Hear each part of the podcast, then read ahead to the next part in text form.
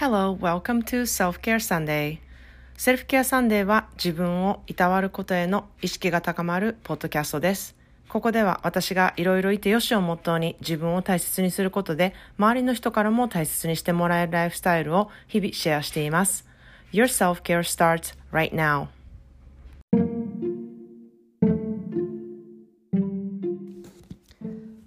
Hello! 皆さんこんにちは。カリフォルニアからセルフケアスペシャリストのまーちゃんです。いかがお過ごしでしょうか？えっ、ー、とですね、今週の木曜日はアメリカでは大きな祝日でね、感謝祭、Thanksgiving っていうあの、えー、祝日なんですね。なので今週1週間学校がお休みで、お仕事もこの1週間お休みする人が多いんですね。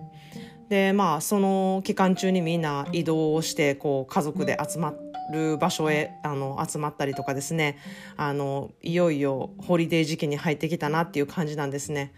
で感謝祭はどういうものかというとまああの秋の収穫祭みたいな感じでこう集まって食事をあの分かち合うことっていうのがメインイベントなんですね。でまあフレンズギビングっていう感じのことを言ったりとかしてお友達が集まって食事をしたりするあのそういう時期でもあります。でまあ私がね大学生の頃とかはホストファミリーがちょうど離婚中だったりとかでこう家族で何かするっていう場所がなかったんですねでそういう時は友達と集まってあの、まあ、留学生ばっかり集まってあの感謝祭をしたりとかあとはあのアメリカ人の友達の家族に呼ばれてあのそこのお宅の家族のディナーにあの行ったりとかですね、まあ、一人で過ごす人がねいないようにこうみんな誘い合って「Thanksgiving 何してるの?」とか「感謝祭何してるの?」っていうことを言い合ってあ別にどこにも行く予定がないとか家であのいるっていう人がいればあじゃあうちの感謝祭に来ない？みたいな感じで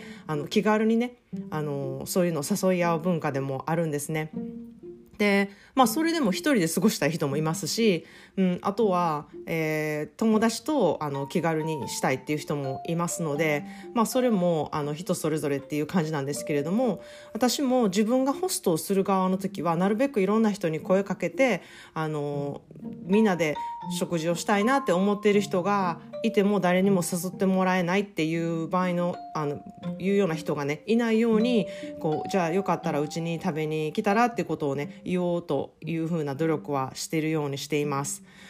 であの今まではねずっとお姉さんとかだったりエディのお父さんお母さん宅でのあの食事だったので私がこういろんな人を呼ぶっていうわけにはいかなかったので今年はねあのうちで久しぶりに感謝祭をすることになったのであのいろんな人にね今声かけてるところなんですね。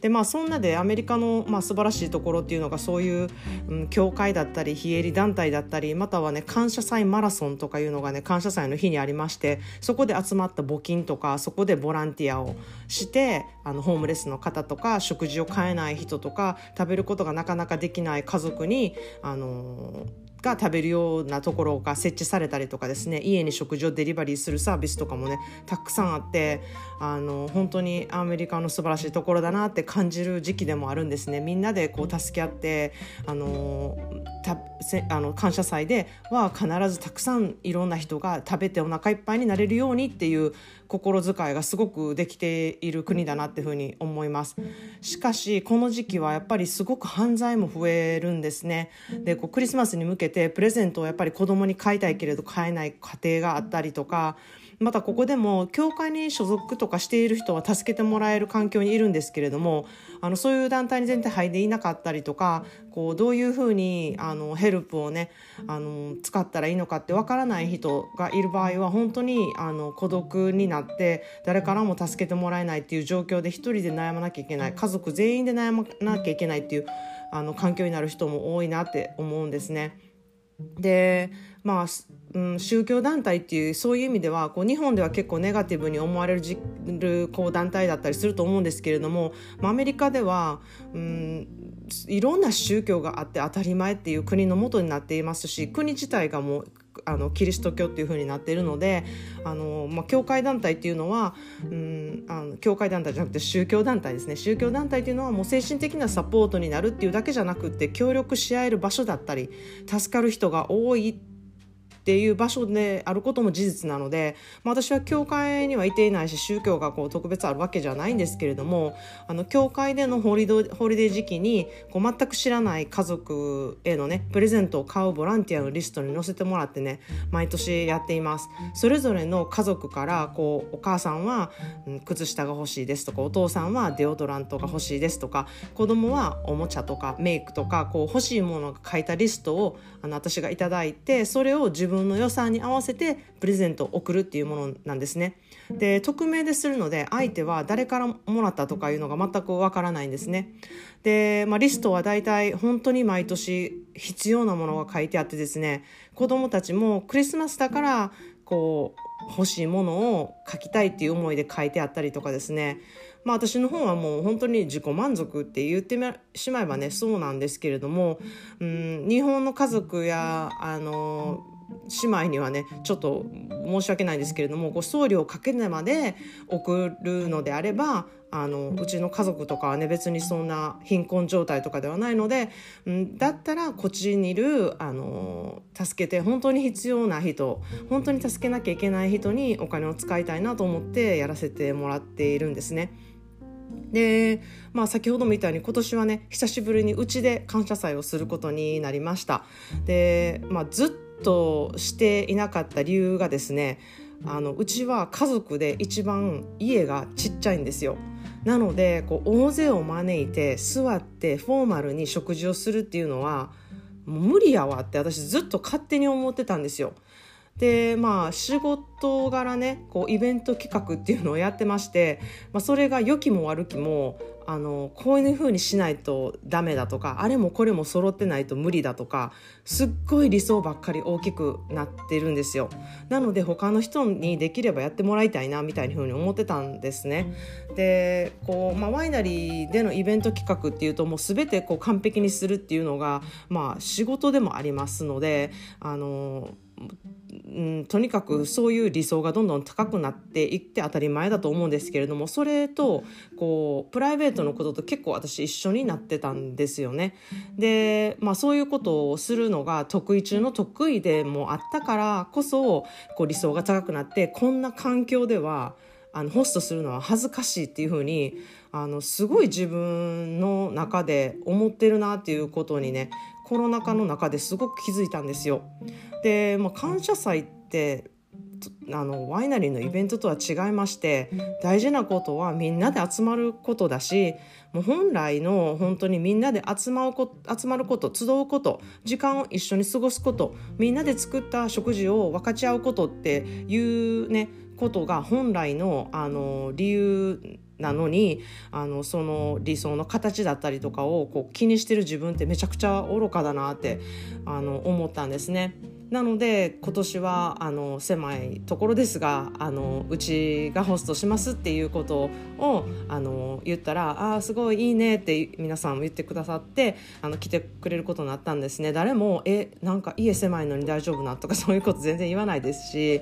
うんあのまあ、何か必要なものがあったら言ってねとは言っていただいたんですけれども、まあ、今年はだからあの私もホストマザーを呼びたいなって思って。ったしあの以前ポッドキャストに出てきたレスリーとねレスリーのお母さんもちょっと今年は行くところがないって言ってたのであの料理お料理ね作るのがすごく大好きな人なのであじゃあだったらぜひぜひうちであの感謝祭をね過ごしましょうっていうことであのお呼びしたんですね。で、まあ、もちろんエディのご両親とお姉さん家族の、えーと、と13人での集いになります。でまずねあの実際問題何が大変かというとこうフォーマルディナーなのでみんな一人一人ちゃんと座らないといけないんですよ。なので大きなテーブルとか椅子がまず必要なんですよね。それどうしようかなみたいな感じで今から考えてるんですけれどもであとはもう食器とかグラスとかカラトリーとかが全く足りないんですよ。でみんなねこういうフォーマルの時期に使う食器っていうものを結婚する時に揃えていたりとかするんですけれども私結構こだわりがありましてあと物をちょっと増えるのが嫌やなと思っててそんなね年に2回使うか使えへんかのあのフォーマルディナーのねあのセットを用意する価値あるかとか思いながら全然揃えてなかったんですよね。でまあ、あのその中でもいろんなデザインもありましてなんかヴィンテージものがいいなって思ったりそんなことを考え始めたらもう全然選べなくてですねでしかも結構なお金が費用がかかるのでなんかいざ出すってなったらやっぱりちゃんと自分の好きなものがいいなって思うしっていうことでもう20年ぐらい全然あの選べないであの今に至ってるんですね。でまあうん、あのホストマザーに言ったらホストマザーがね、今まで使ってたあのもう使わなくなったものがあのちゃんと、えー、12セットかなあるのであのそれを譲り受ける機会になったりとかねグラスとかカラトリーとかもみんなにあの持ってきてもらってもいいかなってあのお願いしたりとかなんか今週はその計画でねなんかいっぱいいっぱいなってるんですけれどもこう狭くてもねみんなで集まることとか時間をシェアすることとかをね心においてね楽しみたいなっていうふうに思ってます。でね、こういうことも家族みんなで2年も集まってないのでねあの気づいた大切なことだなって思ってます。で感謝の形はねなんでなんだっていいんやと思うんですよ。あの気持ちが本当に全てででその時間をね楽しむことが一番だってこう頭では分かってるんですけれどもなかなかねあの自分の理想だったりとか自分はこういうふうにホストしたいとかそういうのがあるとこうなかなかそこが結びつかないなって本当に自分で感じたんですよ。で何よりもこうみんな行く場所があって作るお料理があって食べてくれる人がいてでそれを計画するためにねみんなで今メッセージのやり取りとかもねやっててこう忙しいことは山々なんですけれどもそういう人たちがいるって本当に嬉しいことだなってあのいうことに気づきました。はい、で今日の一言 English はその、うん、感謝っていうことからの言葉を選びました。The more grateful I am, the more beauty I see. The more grateful I am, the more beauty I see. 感謝することが増えるほど美しいことが目に入るようになる。っていう言葉です。感謝できることに気づける心があるともっともっとね世の中の美しいことに気づけるっていう本当に素敵な言葉だなっていうふうに思います。でそんなで今週はね感謝の気持ちウィークって感じでいろいろ感謝の気づきをねあのここでシェアしていきたいなっていうふうに思ってます。であの本当にいつものようにこのポッドキャストを聞いてくださってる皆さんにもあの毎日感謝の気持ちでいっぱいであります。それでは皆さんもいろいろいてよしをモットーに感謝に気づける日でありますように。Thanks for listening and have a wonderful day.